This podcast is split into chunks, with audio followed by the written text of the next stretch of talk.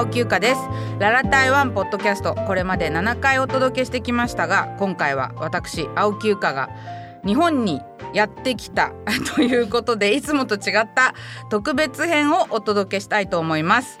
えーっと今これ収録してるの7月の頭なんですけど日本にいて何をするかっていうと7月の後半にですねあの博多の方に行って福岡の博多の阪急で、えー、ニーハオオーハオがちょっと出店してそこでもなんかちょっと喋ったりもしますしお墓参り行ったり友達に会ったり美味しいもの食べたりしていこうかなと思っています。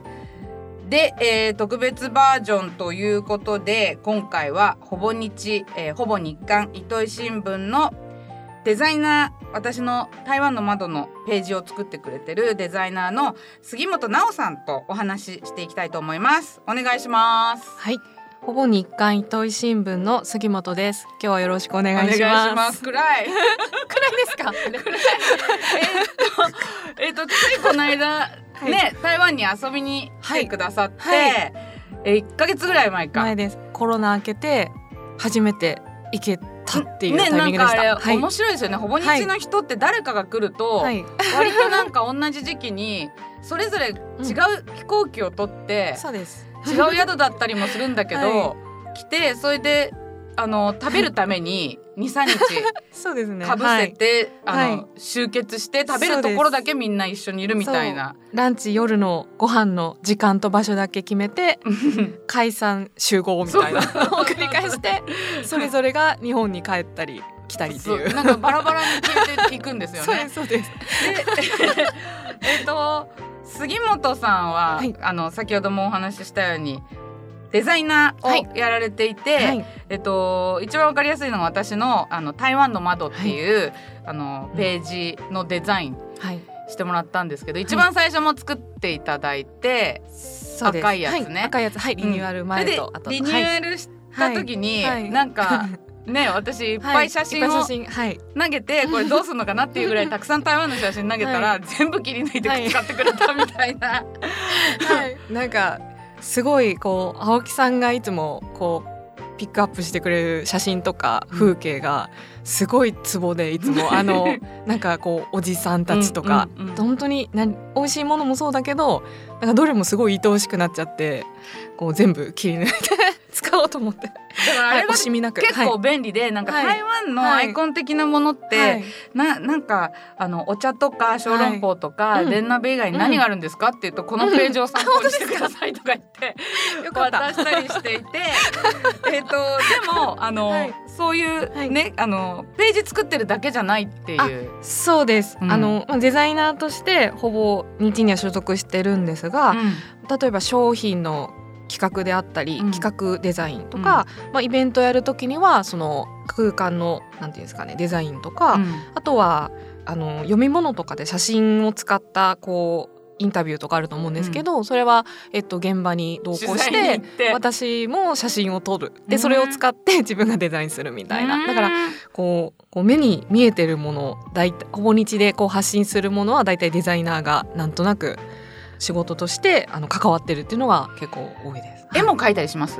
時々あの必要だったら書きまうん。すはい。じゃああんまり外注しないっていう、外注はなんか必要あこの人にぜひ書いていただきたいっていう時には、うんもちろんやるんですけど、うん結構なんか声が欲しくて。えっと、こんなのあったらいいなっていうのが自分が書けそうだなって思ったらもう、うんうんこうデザインとして書いちゃうっていう感じです。じゃあ企画とかもするんですか、あえっと企画の会議とかにも一緒に出て、うんうん。もうまだ形になる前から、えっと、話し合って、うん。でまあ私はデザイナーとしてそこのチームにいるので、うん。まあ、例えばアウトプットする時にはこんな風に見えるから企画としてこういう風にあなんだろうこういう風に盛り上げたらどうですかっていうデザイナーからの意見うん。もみんなちゃんとあの受け入れてくれるというか、なのでもう一緒に進んでるような感じですじゃあね。逆に、はい。えっとこれは外部のデザイナーさん、はいはいはい。あの人に頼みたいですとかいうのも、あもちろんあります。そういう時もああります。結構ほぼ日の例えば手帳であったりとか、うんうん。あの有名なデザイナーの方に、うん。あのお願いするっていうのはあのほぼ日の今ロゴマークも、うん。あの佐藤拓さんっていうデザイナーの方に、うん。あのお願いしてるんですけど。デザイン側の、ほぼ日のはい。内部のデザイン側の方から意見が出て、あこの人どうですか？そうみたいな。なんか社長、まあ、糸井がお願いする時もありますし、うん。私も例えば必要だであれば、あのこの人にお願いしてみたいんだけどっていうのを提案してそれが 実現したりっていうこともあります。なのでちょっと手も動かすけど、うん。ちょっと俯瞰して、うん。あのアウトプットすには何が一番いいかっていうのをこう、ん。あの考えながら仕事をしてるっていうなんかほ感じですね。ぼ日らいしいっていうか、はい。面白いですね。そうですね。でえっ、と、杉本さんと私が出会ったのは、あれですよね、ほぼ日17周年で、はい。台北に糸井さんはじめ、ほぼ日の中の食いしん坊と旅好きの人たちがわはいーっと来て、はい。はい。台北からいろいろ中継をしたはい。時があって、2015年ですね。はい。その時ですよね。はい、ほぼ日のお誕生日6月6日なんですけれど、うん。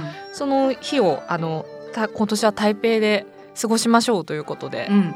こうわーっと大人数で行って、はいはいはいはい。で青木さんがおすすめするお店であったりとかご飯屋さんももちろん巡りながら、えっと、その時は多分ニーハオウハオができきたばかり、何ングとしては。何していいのか 分かんないお店だった時でピーナッツのお菓子とジェン先生の服しか売ってないみたいな、はい。スカスカの空間で場所ありますよみたいな。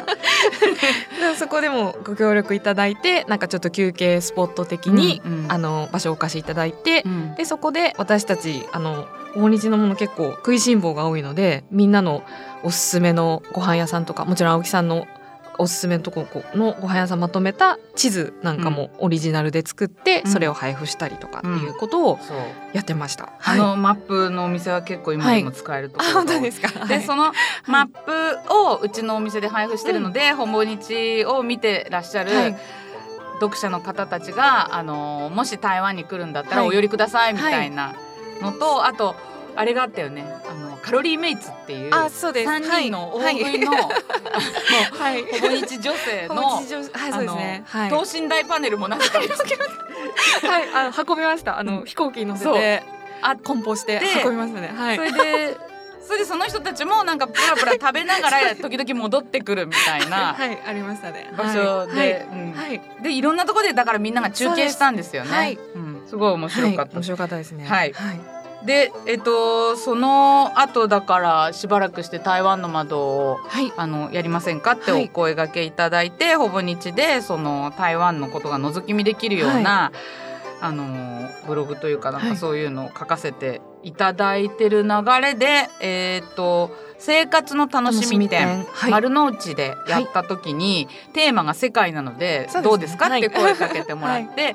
でもあれ実際本当にバカみたいに海外から、はい。このためだけにたくさん荷物を送り込んではい。乗り込んだのははい。私だけでしたよね。多分あのそう。もう皆さんすでにあの日本に輸入者がいるとか そうですそうです。はい。うん、はい。で本人が来られたりとかね、はい。ワランワヤンさんとかね、そういうのだったけど本当にあのお店ごとというか、うんうん。あのえいってこうすごい大量の 引っ越しみたいな荷物を送ってやったのが、はいはい。うちだけでだからなんか提灯とかね、はい。はいちょっと雰囲気は違ったなっていう。あ。と椅子とか？そうそうスチールの椅子。丸スチールの丸椅子などもこれも運んでいただいてあのちりとりとかもチーズありました。結構あのうん。感動しました、うん。お店ができた時にすごいそのまんまの空気をうん作っていただいたなと思って、手袋もいっぱい。ゴム手袋もいっぱい。持って、ゴム手袋。はい買いましたす。ごい素敵なのが、はい。訪日の、はい。あの読者の方たちって、うんお財布の紐が緩みすぎてるっていうか ガバガバあのそうですね。買い物してくれるから。楽しみ店は他にもいろんな楽しいお店があるので、うん。なんかこう買い物でそのお祭りに参加するみたいな、結構そういう気持ちになっていただけてるのこれは絶対売れないだろうなっていうようなものが 売れました。ゴム手袋とかねあの。電鍋とかも売ってましたよね。電鍋はあのはい。時、売ってないですよね。売ってたかあと電鍋の、はい。あのあ掴むやつ。やつ。パクパクするやつ、はいはい。はい意味わかるかな。わかります。あの暑いから暑いからそう、はい挟むハサミみたいなやつとかをはい。いっぱいかけてね、はい。うん、見ました。はい。であと、うん。あのー何やったかなあと。あとでんあライブ中継で。あそうだ。私が前回日本に帰ってきた時に、あのアンドレシピのダーダとはい。一緒に、あの電鍋料理をする中継をほぼ日のスタジオからやって、キッチンから、はいお届けしました。料理家の人が作ってるそばで私が解説員みたいな感じで喋るっていう、うん。楽しかったです。やりました。はい。でだからなんかちょくちょくいろいろあのほぼ日さんとはご一緒させてもらってるんですけども、えーっとまあ台湾以外でもほぼ日ってすごい特殊なあ会社なのではい。会社。はい。会社という感じもしないけど、なんかおたサークルみたいな感じ、なんか、うん。あの面白い、はいこれは私さすがに社員だけど印象的です、はい。みたいなのってなんかあります？そうですね。あのこれ台湾行かせていただいたり、うん。たくさん素敵な方お会いしたり印象的なこといっぱいあるんですけれどなんかちょっとほぼ日らしいなと思うものちょっとあるとするとあのサボる日というコンテンツがありまして うん。サボる日それ何かっていうとえっと毎4年に一度ウルード氏にの2月29日ですね、うんうん。が、まあ、1日多い4年に一度。うん。おまけみたいなそういう日にもうみんなでサボりましょうというような、あの ざっくりとそういう企画でうん、もうあの糸井もこう日々のコラムの中で、まあ、2月29日にもうそんなサボりみんなサボろうと、まあ、変な服を着ろとか脂っこいものを食えとか。もうとにかく動くえてのはよくわかんないよね。書いてたんですね。そう書いてある。ん。です、そう。でまあそういう日でもうおまけみたいな日を、まあせっかくだからもう何何やこう遊びのような気持ち。あれですね多分脂っこいものっていうのは、はい。自分が普段真面目に気にして、本当は好きなんだけど明日に響くかなとか。我慢してるものとかを我慢するのをやめて、はい。もうちょっと自由にしようちょっと取っ払ってうん。っていうことをやってみようという日で、まあ、社員一丸となってサボりましょうというちょっとルールもありまして朝9時集合、でまあ夜出社す10る 出出社します。出社。もちろんあの出サボることをしないといけないので。サボるのがミッションだから出社しなくてはいけないんですよね。であのであの夜はまあ19時ぐらい戻ってきましょうとか、うん。でまあ泥酔しちゃいけませんよとか、まあ、サボってるってことなんで友達とか家族とかに会うのはちょっとダメですよね仕事中。仕事です、うん仕事に中にサボるっていうのが一応テー仕マなんで、事大前提、はい。でそれでもう集合朝9時集合して、うん。みんなでじゃあ今日も頑張ってサボりましょうみたいにこう糸井からの挨拶があった後にもチリチリになってうん。こうさまざまなとこに行くんですけど、うん。本当に人それぞれで、うん。もう一日編み物をしたり、うん。漫画喫茶で漫画読んだりとか、あの川辺でタコをあげたりとか、うんうん。本当にいろいろで私は多分あのフルーツサンドを食べに行ってその後バッティングセンターに行くとか、うんもう本当にみんな思い思い。でもなんかはい。平日のはい。昼間に女の人がバッティングセンターって、そうです。あの世間の目が、あのだいたい人はいろんなとこ行くと電車もすごい空いてるし、んいろんなとこ人がいないので、うん。なんかいいなって思ってあり ました。はい。でもあのちょっとあのこれはって思ったんですけど、あのお沖縄に日帰りで行こう行っちゃった人とか、うん。それはもう その人はもう薄々19時に戻れないことは分かってる、ね。確信犯でもう行っちゃったっていう人がいて。うんうんうん。でも、まあ、それを、まあ、あのみんなそれぞれそれぞれの場所で一日起こったことを写真とテキストで、えっと、投稿して、うん。訪日のコンテンツとして読者の方は読めるようになってるう。そこだけはサボれない。そうです。そこはあのそれははいいつは投稿してくださいっていうのは唯一仕事なんですけど、うんうん。みんなまあ同僚今何してるかなどこ行ってるかなとかっていうのを見ながら、うん。自分もちょっとだらっとしてるっていう、へー。なんかそういう一日があっています。へえ変わってるなやっぱり。2015年にお仕事した時もまだ新入社員だったから、はい杉本さん一が年「えたえほぼ日どうやって入るの?」みたいなのはい。聞いたのも、はいそれだけでもあのかなり変わってるなと思って、なんかあえまず、はい。だ第一次選考みたいなの選ばれたら面接があるんだっけ？書類選考の後、うん。面接に、あの来てくださいっていう連絡をいただいて、うん。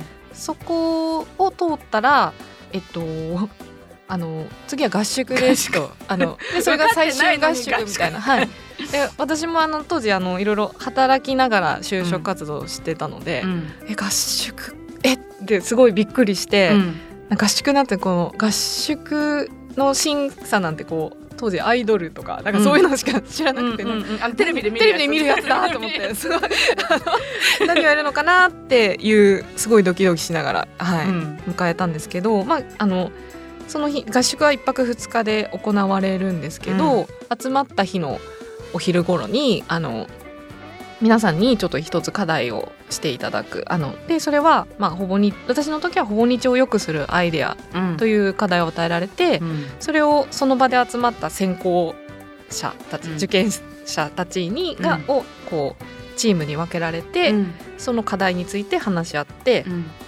答えあのプレゼンを、まあ、その次の日のお昼24時間後ぐらいですかね、うん。にやるのでそこまでにまた意見をまとめてくださいという。ななので考え方も多分見られてるし何ですかねどんな風にまとめるかとか、まあ、そこであとで生活してねみんなとそうですそうです。共にするはい。とこう人格があらわに一なるというか。緒になんかごご飯も何回か一緒にうんうん。みんなと食べるので、うん。どういうちょっとき本当に参加してる先輩方すごいなんかこう楽しそうっていうかなんかこう。あほぼ日のはい新入社員で受かった人たはいあのその選考に残ってる人たちプラスほぼ日のあそうですそうです。はい。もう勤めてる方たちもい。らっしゃるそうです。一緒に働くことになるもちろんデザイナーの先輩方と、あとはチームは違うんですけど文章を書く読み物系のチームの人とか、一緒に商品を作る、えっと、人たちとか、うん。もちろんあの社長ほ糸井も一緒に来ていて、っていうだからぜ全員で、えっとそうですね20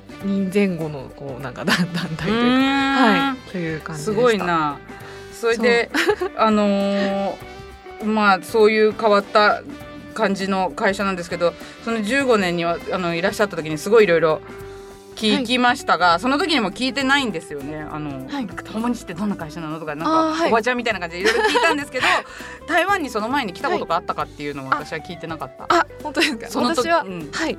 えっとそれはすごいありましありまして。15年前に来て。15年前ありました、うんなのでその15年の仕事を一緒にしたのもうん。うん台湾があなた好きだよねっていうことでなんかデザイナーとしうんてうんうん。ちょっとこういうことやるんだけど、デザイナーとして一緒にやりましやらないっていう感じで声をかけてもらったっていううんことなんですけどその時ほぼ日に入る前だったんですけど、うん。その時も青木さんのガイドブック赤い表紙のありがとうございます。ごいボロボロになってるんですけど それを元に回ってすごい素晴らしいなんか美味しくて楽しくてなんかこん台湾初めて行った時に青木さんのガイドブックで行ってそこから多分年に1回ぐらい行っててでほぼ日に入ったらやっぱ台湾が好き旅が好きっていう方がいっぱいいて、その人たちと話を盛り上がってうんうんっていう感じです。うはん。そうなんかね旅好きの人台湾好きの人食べるのが好きな人たちを連れてきましたみたいな感じで、言われたけれども、はい。はい。えっと仕事以外に、はい。あのそうやってプライベートも含めて、はい。台湾どんな印象ですか？なんかあのどんな印象？ちょっと、はい。ここんな楽しいことがあったとかなんか。ああはい。なんかあります？なんか私あの青木さんの台湾の窓を拝見してて美味しいもの情報ももちろんうん。ふむふむって感じなんですけどあの一位の人といいますか、うん。おじいさんたち、うん。あのおばさんたちの、あの雰囲気というか、うん。すごいまあ青木さんまなだしもそうですけどすごい大好きで なんかこう行くたびにやっぱ気にな気になっちゃうその、うん。おじさんあおじさんだとかなんか見ちゃうんですけど そうそうあのふふーって歩いてるうん。おじさんとかすごい観察しちゃうというか、んんんんであのいつもご飯をめちゃくちゃ食べますよね。あのあの旅旅行に行くタイムに行くと、うんうんうん。いっぱい美味しいもの食べると、朝起きた時お腹を空かせなきゃと思って散歩に行くんですよホテさんとおばさんが。あそうそうあの太極拳をしたりとかしてるのを、うん。なんかこうぼーっとコーヒーを飲みながらうん。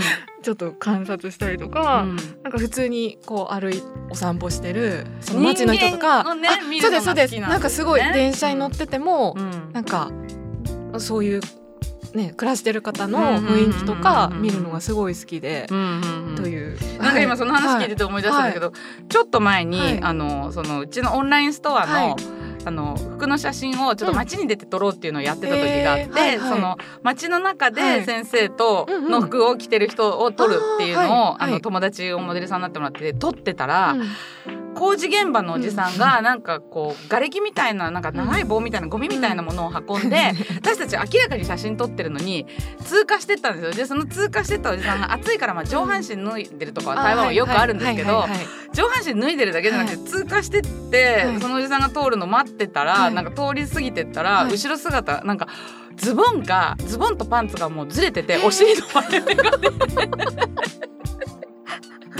るっていう人とかがいてなんかいろいろ強烈な人いるけどすごいなと思う、はい。なんかお腹が多分出過ぎてて、あで、はい。あのお腹ウエストの部分をお腹の小山のところーにに合わせて。合わせるときついからちょっと山頂からずらして下のところに履いてるから 後ろから見るとこうお尻の割れ目までが出ちゃうみたいなすごい。人が。出会いたいそういそううそう人にそうそう、はい。だから、はい。あの割とそうはいわざわざ公園行かなくてもね、はい、なんかそうですね。道いると思う。そうですね、んふとこう見ると、まあ、毎日同じ行動しか私してないんですけど、はい。店に行く、はい家に帰るみたいな、それでもいろんな人が勝手にこう目の前を通過していくので。面白い。面白い。よそれはわかります、まあ、はい。すごい印象的ですよね、はい、でも本当はここでなんかあのディレクターはあのあ大好きな場所美味しいグルメなどって書いてるんだけどおじさんおじさんのお尻の話になったのは私のせいですけど、はい。でえっと、そうですね、えっと、いつもこの番組ではあの中国語講座ってはいいうコーナーがあるんですね。はい。でなんか旅で使えそうな気の利いた中国語を私が勝手に考えて想像して紹介しているんですけど杉本さん的に、はい。あのこれ知りたいとかこれ覚えていたら次の旅に役立つなみたいな中国語があったら、私がちょっとはい。教えたいと思いますが何かありますか？はい。えっとですね例えばまあ飲食店まあ、うん。とかうん。行った時に、なんか結構メニューとかいっぱいあってどれも美味しそうなんだけどなんかこうこれ食べたらいいよみたいにちょっとおすすめが欲しいな時があるんですけど、でもまあいつもこうなんとなくネットで調べて、うん。これが有名なのかなって言って頼むんですけど、うんうん。うんなんか本当はそこをちょっとお店の人きか聞いてみたいなっていうのをはいはい。思ってます。えっ、となんか推薦してください、はい。推薦がおすすめなんですよね、推それが薦。トエチェンっていう。トエトエチェン。トエチェン、はい。うん、でえっ、と can you みたいのが可以って言うんですよね。く可以可以トエチェン给我吗だから私に何かおすすめしてくれますかっていうへちょっと難しいけどく可以推荐给我吗ー KO まま。リピートアフターミーね。はい。可以クイ推薦トイチェン。推薦トイチェン。ジェンですねどっちかジェン。推薦 チェン。给我吗ゲイオマ。嗯，可以推荐给我吗？ククイトイチェン KO マ？うん。うん。ちょっとわかんないけど、えっと、はい。でもなんかトイチェンだけはい。推薦っていう漢字を書けば、あ漢字。はい。うんうんうんはい。推薦してみたいので、はい。教えてくれるし、でも、これ教えといて思ったんですけど、は台湾人の好きなものとはい。日本人が好きなものが違ったりするんで、あやっぱり黙って、その日本の人がブログで書いてるものとか、えっ、と一旦。ガイドブックのものとかを頼むのが一番安全かとは思います。ーちょっとあの冒険したい時ですか、なんかこう本当に何食べるのかなっていう、はい。そうそう。なんかで、はい。何か出てきてもどうぞ来い。みたいな人ははい。使った方がいいと、わかります。結構上級はい。ありがとうございます。はい。あとレジェンド。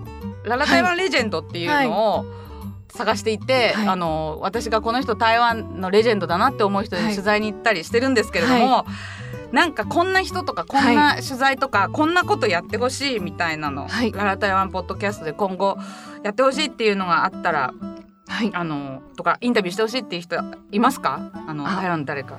あのぜひという方い,、ういらっしゃいます。先ほどのうんちょっとおばちゃんおじさん気になるっていう流れでもあるんですけど、はい、あのよく青木さんのインスタグラムやあのコンテンツ媒体うにん。時々登場される、うん、あのすんごいおしゃれなおばちゃんです。あのミニスカートとかミニスカートの。はい。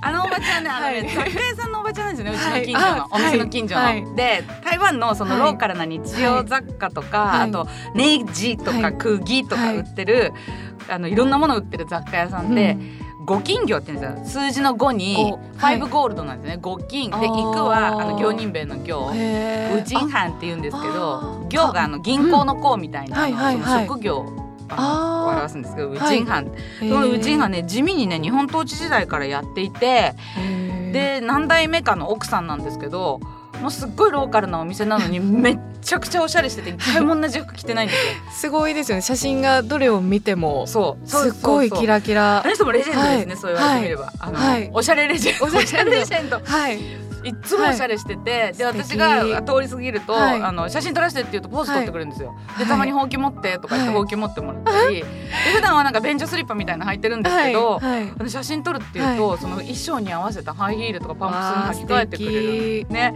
あれちはい。ょっとね、あの、はい。そっか。どういう内容を聞いたらいいんだろう。そのお洋服はどこで買ったあんですかそうなんかこうなんでしょうね。お洋服のことすごい、どんな気分で選んでるかとか、ね、あそうなんかはい。なんかあの洋服に合わせてメイクの色も変えたりそうそうそうっていうのを青い服だと青いアイシャドウとか、はい、はい。ラメついてたりとかするから。一日なんかどれぐらい時間かかるのかとあか。あね、時間かかるかとかどういうふうに服を選んでるかとか。何着あるのかね。ね前私どれぐらい服あるのって言ったらはい。数えたことないわってへ言ってましたけーど、へー。70過ぎてるんですよ。でも足綺麗だし、あ見たいつ履いてますよね。全はい。全然見えないですね。じゃあ帰ったらもうぜひ、わあの嬉しいです。ありがとうございます。これは、はい。あのあのおばちゃんに。はい。私昔なんかすっごい写真撮ってるからなんかポストカードとか写真集作っていいって聞きに行ったら怒られた。怒られたけどはい。インスタにはい。なんか青木はいはいはい。なんか誰かがすごいネットに上げてるみたいなんだけど、どれとか言われて「いや私です」って言って、で教えてあげたらすごい嬉しそうに見てたから「はい。いいね」がたくさんついてるよって言ったからなんかもう一回頼んだらポストカード出させてくれるかもしれない。そうですね。あの 多分青木さんのお店にうん。あったら私多分買ってますので、あのなんかそう普通のポストカード作ってもはい。景色とか、うん。しょうがないから、私すっごいいいアイデアだなと思うんですけど。ナイスアイデアですよね。一回嫌がられてるんで、はい。もう一回もうちょっとあの、揉んでからあの、はい。お願いしてみたいと思います。はい。えー今日はほぼ日刊糸井新聞の杉本直さんとすごくたっぷりお話をしました。番組の感想要望など何でも構いません。メッセージをお待ちしています。その言葉がモチベーションになります。番組の紹介のところにあるメールリンクからお願いします、えーじゃあ杉本さんまた台湾に来てください。今日はどうもありがとうございました、ありがとうございました